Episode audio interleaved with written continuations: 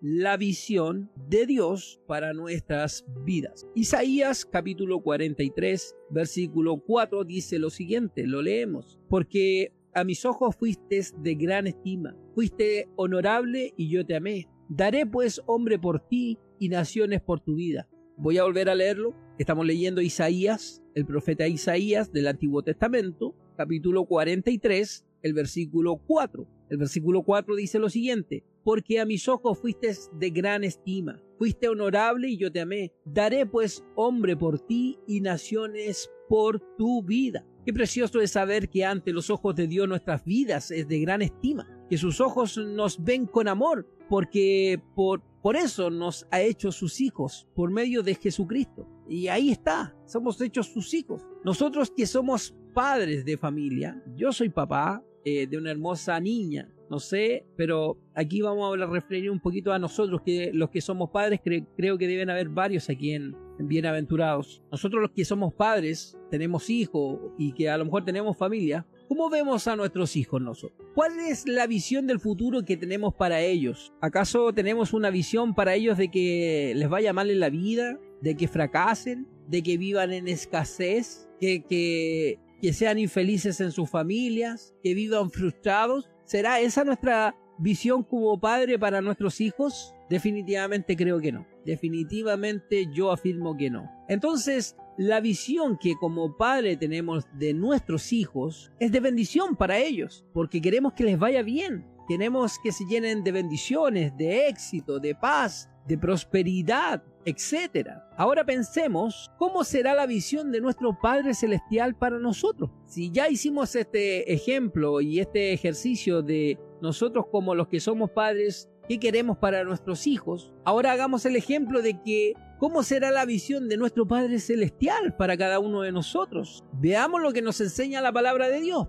Veamos lo que nos enseña la palabra de Dios a través de la Biblia. Número uno, Dios quiere vernos salvos. Dios quiere vernos salvos. En primera de Timoteo capítulo 2 versículo 4, ¿qué es lo que leemos ahí? Dice lo siguiente, el cual quiere que todos los hombres y mujeres sean salvos y vengan al conocimiento de la verdad. Estamos viendo cómo, cómo será la visión de nuestro Padre Celestial para nosotros sus hijos. Y lo estamos viendo a través de la Biblia. Y el punto número uno, decimos que Dios quiere que cada uno de nosotros, que todos sus hijos, se salven, que seamos salvos. Y eso lo leemos en uno de los tantos versículos, pero hoy día nos evocaremos en Primera de Timoteo, capítulo 2, versículo 4, en el cual dice, el cual quiere que todos los hombres sean salvos y vengan al conocimiento de la verdad. Este versículo nos muestra que no todas las personas son salvas. Como muchos creen, no, no es todo salvo. Si no, no, no hubiera existido ese acto de la cruz y de la vida de Jesús, el nacimiento, la vida, la muerte, la resurrección de Jesús. En este versículo que leímos en Primera de Timoteo capítulo 2 y versículo 4, nos muestra que no todas las personas son salvas, como muchos creen, diciendo que todos somos hijos de Dios que Dios no va a condenar a nadie porque Él es amor, que el infierno es un mito, etcétera, etcétera. Eso es lo que la gente piensa de repente. Pero la palabra de Dios, la Biblia, nos dice que Dios quiere que todas, que Él quiere que todas las personas sean salvas y que vengan al conocimiento de la verdad. ¿Qué quiere decir esto? Es decir, que muchas personas están engañadas y no conocen la verdad. No se, no es salvo no se es salvo por haber nacido en el Evangelio. Es decir, haber nacido es una en una familia cristiana. Yo no me gano automáticamente la salvación solo por haber nacido en una familia cristiana. ¿Se entiende lo que quiero decir? El Evangelio tiene que nacer en nosotros, no nosotros nacer en un Evangelio. El Evangelio tiene que nacer en nuestro corazón, en nosotros tiene que haber un nuevo nacimiento en nuestras vidas personales. En el libro de Juan capítulo 3 versículo 7 nos dice, no te maravilles de que te, te dije, o es necesario nacer de nuevo. Juan 3:7. No se es salvo por tener una iglesia donde congregarse. No solamente porque voy los domingos a la iglesia yo ya soy salvo. No, no, no. No se es salvo por tener una membresía a un culto religioso de estos que se pagan hoy en día. No tampoco. No se es salvo por tener un ministerio. No. No sé salvo por tener un liderazgo en la iglesia. No. Fíjate que no, no te asegura eso que eres salvo por ser algún líder de la iglesia. No se es salvo por tener padres cristianos. Tampoco. No hay nada seguro. No es seguro. Ah, es que mis papás son cristianos. Yo soy salvo. No es así la cosa. No se es salvo por tener conocimientos bíblicos. No. Lastimosamente les estoy diciendo que no, y lo vamos a ir viendo en la palabra de Dios. No se es salvo por tener un buen testimonio. No, si testimonio es un testimonio. Se es salvo por tener a Cristo como Señor y Salvador de nuestras vidas. Primera de Juan, capítulo 5, versículo 11 y 12. ¿Qué leemos ahí en Primera de Juan? Una de las epístolas de Juan. Y este es el testimonio que Dios nos ha dado vida eterna y esta vida está en su Hijo. El que tiene al Hijo tiene la vida. El que no tiene al Hijo de Dios no tiene la vida. No se es salvo por repetir una oración sin fe. Se es salvo por la fe en la obra redentora de Cristo en la cruz. Y es por eso que hacemos una confesión de fe expresando con nuestra boca la fe que hay en nuestro corazón. El que cree en el Hijo tiene vida eterna, pero el que lo rehúsa creer que el Hijo, que el que rehúsa creer en el Hijo, no verá la vida, sino que la ira de Dios sobre él. Romanos 19 que si confesare con su boca que Jesús es el Señor, es el Señor y creyeres en tu corazón que Dios le levantó de los muertos, serás salvo. El primer versículo lo leí de, eh, de Juan capítulo 3, 36. Juan 3, 36 dice, el que cree en el Hijo tiene vida eterna, pero el que rehúsa creer en el Hijo no verá la vida, sino verá la ira de Dios sobre él. Y Romanos 19 nos dice que si confesare con tu boca que Jesús es el Señor y creyeres en tu corazón que Dios le levantó de los muertos, serás salvo. Lamentablemente, Muchos cristianos amamos más las estadísticas que las almas. Por eso solo nos preocupa hacer que la gente repita una oración sin fe. Yo no soy llamado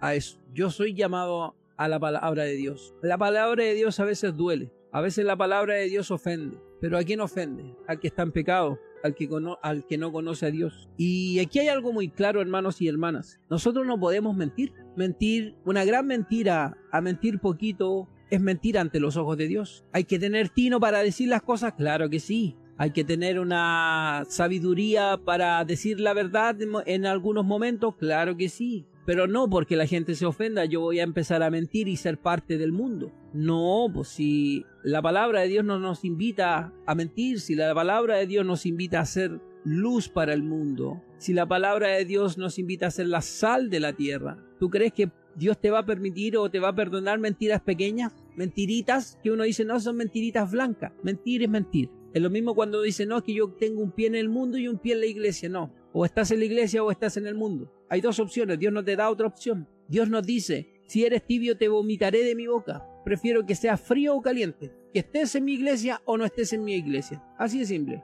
El Señor nos deja claro y no te obliga ni nada, sino que nos dice, no seas tibio, porque te, te despreciaré, te vomitaré de mi boca. Entonces nosotros debemos, debemos como cristianos pedirle al Señor que nos dé esa sabiduría para poder eh, entregar el conocimiento sin mentira. El Evangelio duele, pero le duele al que está en pecado, al que no está siguiendo los, los, eh, los, eh, la voluntad del Padre. Bueno, ya me estoy quedando acá. Ya, segundo tema. Si estamos diciendo de que estamos hablando de la visión de Dios para nuestras vidas y hemos dicho que que cómo será la visión de nuestro Padre Celestial para nosotros. Eh, dimos el ejemplo de que nosotros como Padre queremos bendiciones, éxito, prosperidad eh, para nuestros hijos, ¿cierto? Como padres terrenales. ¿Qué es lo que querrá nuestro Padre Celestial para nosotros, sus hijos? Y lo estamos viendo a través de la Biblia. Y lo primero que vimos es que Dios quiere vernos que seamos salvos, que, nos salvemos. Y lo vimos en Primera de Timoteo 2.4. Ahora eh, veremos que Dios quiere vernos felices. Dios en su, en su calidad de Padre de cada uno de nosotros,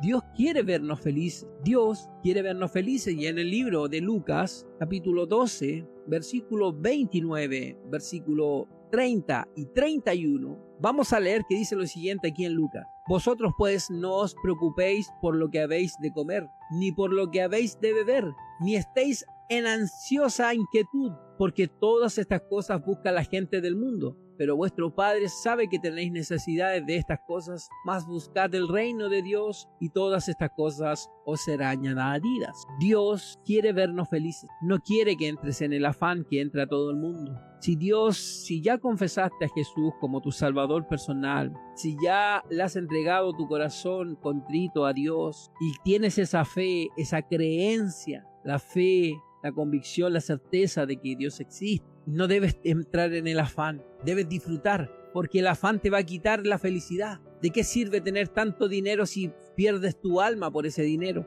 El corazón lleno de afanes no tiene espacio para la felicidad, les digo yo al tiro, yo eh, pasé por ese proceso también. Y lo voy a volver a repetir, un corazón que está lleno de afanes no tiene espacio para la felicidad. ¿Y que nos invita a Dios? A que seamos felices, que descansemos en Él, que disfrutemos su gozo, su felicidad, su paz que nos ofrece, que no es como la paz que nos ofrece el mundo. Entonces si decimos que un corazón cuando está lleno de afán no tiene espacio para la felicidad, entonces decimos que el corazón lleno de afanes vive tal, y como lo dijo nuestro Señor Jesucristo, en ansiosa inquietud no vive en felicidad ese corazón. Pero aquí hay una pregunta. ¿Cómo podemos dejar de vivir en ansiosa inquietud como nos dice Dios? La respuesta ya nos la dio el Señor. La dio ya, la respuesta ya la dio nuestro Señor Jesucristo. En estos textos encontramos el diálogo y la medicina. Tenemos que recordar que siempre que nosotros eh, tenemos que recordar que siempre que nosotros no, no, no pertenecemos a este mundo, ¿cierto? Lo tenemos claro, no pertenecemos, estamos pasajeramente en este mundo. Nosotros somos parte de la familia de Dios, eso debemos entenderlo. Somos sus hijos y tenemos un Padre Celestial que cuida de nosotros, eso debemos tenerlo claro en nuestro corazón. Solo tenemos que poner nuestras necesidades y peticiones por medio de la oración, su Santo Espíritu, en las manos de quién? De Dios. En el libro de Filipenses capítulo 4 versículo 6, ¿qué es lo que leemos ahí? Nos dice, porque por nada estéis afanoso, sino sean conocidas vuestras peticiones delante de Dios en toda oración y ruego con acción de gracia. ¿Tenemos que poner en orden nuestras prioridades? Claro que sí. Hay prioridades más importantes. Tenemos que ponerlas en orden. En Mateo capítulo 6 versículo 33, ¿qué nos dice ahí? no tenemos que permitir que los afanes, los afanes del mundo nos aparten de Dios, nos aparten de su iglesia. Tenemos que comprender que buscando a Dios es que podemos apartarnos de los afanes y la ansiedad en nuestras vidas. Mas buscad primeramente el reino de Dios y su justicia, y todas estas cosas os serán añadidas, dice Mateo 6:33. Estamos hablando de la visión de este Padre para nuestras vidas. Estamos hablando de que esa es la visión de Dios para nosotros. Hemos dado como ejemplo que nosotros como Padre queremos lo mejor para nuestros hijos. Entonces, ¿qué menos va a querer nuestro Padre Celestial para nosotros que somos sus hijos? Ahora, estamos viendo a través de la palabra de Dios qué es lo que quiere Dios para nosotros. Y ahora te digo que Dios no quiere vernos viendo, viviendo en soledad. Dios no quiere vivir, que, que cada uno viva en soledad. En Génesis capítulo 2, versículo 18 dice lo siguiente. ¿Y qué dijo Jehová Dios? No es bueno que el hombre esté solo. Le haré ayuda idónea por él, para él. Nuestro Dios lo declaró desde el inicio de la humanidad. Eso lo tenemos que tener claro y yo creo que eso lo tenemos muy claro. No es bueno que el hombre o la mujer estén sola. Por eso Dios hizo un compañero o una compañera. Le hizo una esposa a Adán. El hombre fue diseñado por nuestro Dios para ser un ser social que se relacione con las demás personas, que se complemente con otras personas. Lamentablemente muchas veces lo que menos cuidamos son nuestras relaciones personales y eso poco a poco nos va llevando a vivir una vida de soledad y de amargura. Debemos hacernos esa introspectiva. Dios nos quiere Dios nos quiere, eh, quiere vernos viviendo, en, no nos quiere ver viviendo en soledad. Cuidemos a nuestras familias, no descuidemos el tiempo de nuestros hijos, dediquémosles tiempo para ellos. Practiquemos el perdón en nuestra familia, en nuestras parejas. Busquemos la reconciliación siempre de nuestros hijos, de nuestros hermanos, de, nuestros, de nuestra familia. Busquemos reconciliarnos. Romanos capítulo 12, versículo 18. ¿Qué leemos ahí? Si es posible, en cuanto dependa de ustedes, de cada uno de nosotros, estén en paz con todos los hombres. Esa es una invitación a estar en paz con toda nuestra familia, con todo nuestro entorno. Dios no quiere vernos viviendo en soledad, tenlo claro hermano, hermana. Cuidemos a nuestros amigos, cuidemos a nuestra familia, cuidemos a nuestros hijos. Proverbios capítulo 18, versículo, perdón, Proverbios sí, Proverbios capítulo 18, versículo 24, ¿qué nos dice acá? No se trata de preguntarse quiénes, quiénes son mis amigos, sino de quién estoy siendo amigo yo. Es diferente esa pregunta, ¿se fijan? Y en Proverbios 18:24, ¿qué nos dice? Un hombre tiene amigos, el hombre que tiene amigos ha de mostrar amigos. Y amigos hay más que, hay amigos que son más unidos que un hermano. Eso nos dice la palabra de Dios. Entonces por eso les digo, ya hablamos que hay que cuidar la familia, claro, hay que cuidar a los hijos, claro que sí. Pero Dios no quiere vernos en soledad, por eso también nos hace un llamado a cuidar a nuestros amigos, a nuestros hermanos en Cristo. No se, no se trata de hacer esta pregunta, ¿quiénes son mis amigos? No, no, no, no, esa no es la pregunta. La pregunta debe ser, ¿de quién soy, sigo siendo amigo yo? Cuidemos a la familia, cuidemos los hijos, cuidemos a nuestros amigos. Eso es lo que quiere, esa es la visión de, de Dios para nuestras vidas. Eso es lo que quiere nuestro Padre Celestial para nosotros, que no vivamos en soledad. También Dios no quiere vernos vivir en escasez. Claro que sí, Dios no nos quiere ver en escasez. En, en tercera de Juan, en el capítulo 1, versículo 2 nos dice, amado, yo deseo que tú seas prosperado en todas las cosas y que tengas salud así como prospera tu alma. Reflexionemos esto. Dios no quiere vernos vivir en escasez, pero lamentablemente somos nosotros los que traemos la escasez a nuestras vidas. ¿Entendieron eso? Voy a volver a repetir. Dios, por ningún motivo, quiere vernos vivir en escasez, pero, siempre hay un pero, pero lamentablemente somos nosotros mismos los que traemos la escasez a nuestras vidas y a nuestras familias. Traemos la escasez cuando no tomamos en cuenta la palabra de Dios, cuando no tomamos en cuenta la ley de Dios. Honra a Jehová con tus bienes y las primicias de todos tus frutos y serás lleno tus graneros con abundancia y tus lagares rebosarán de mosto. Nosotros debemos honrar a Jehová, debemos honrar a Dios con un corazón contento, con un corazón dadivoso. Dios ama a los dadores alegres. Traemos la escasez nosotros mismos cuando no tomamos en cuenta el mandato del Señor para esforzarnos y ser valientes, sino que tenemos una actitud de comodidad y conformismo. ¿Qué es lo que dice Proverbios capítulo 6, versículo 10 y versículo 11? Un poco de sueño, un poco de dormitar y cruzar por unos pocos las manos para reposo, así vendrá tu necesidad como caminante y tu pobreza como hombre armado. Dios nos invita a esforzarnos y a ser valientes. Esa es la forma de que eh, nosotros alejemos la escasez de nuestras vidas, esforzándonos, siendo valientes, siguiendo la obediencia de la palabra de Dios, haciendo lo correcto. En este año 2023, ya estamos en julio, la mitad del año, ya pasó el primer semestre. La visión de Dios para nuestras vidas es que vivamos en bendición, en paz, en gozo y prosperidad. Pero depende de nosotros creer en su palabra. Debemos creer en su palabra, obedecerla para que lo que nuestro Dios quiere para nosotros se haga una realidad en nuestras vidas. Debemos creer a la palabra de Dios. Debemos creer a la palabra de Dios y decirle, Cristo, yo te amo. Cristo, yo te amo. Lo voy a volver a repetir y aquí terminamos el primer bloque. Este año 2023, primer semestre, ya estamos en julio. La visión de Dios para nuestras vidas es que vivamos en bendiciones, que vivamos en paz, que vivamos con gozo, que seamos prósperos. Pero depende de nosotros creer en su palabra, obedecerla para que lo que nuestro Dios quiere para cada uno de nosotros se haga una realidad en cada una de nuestras vidas.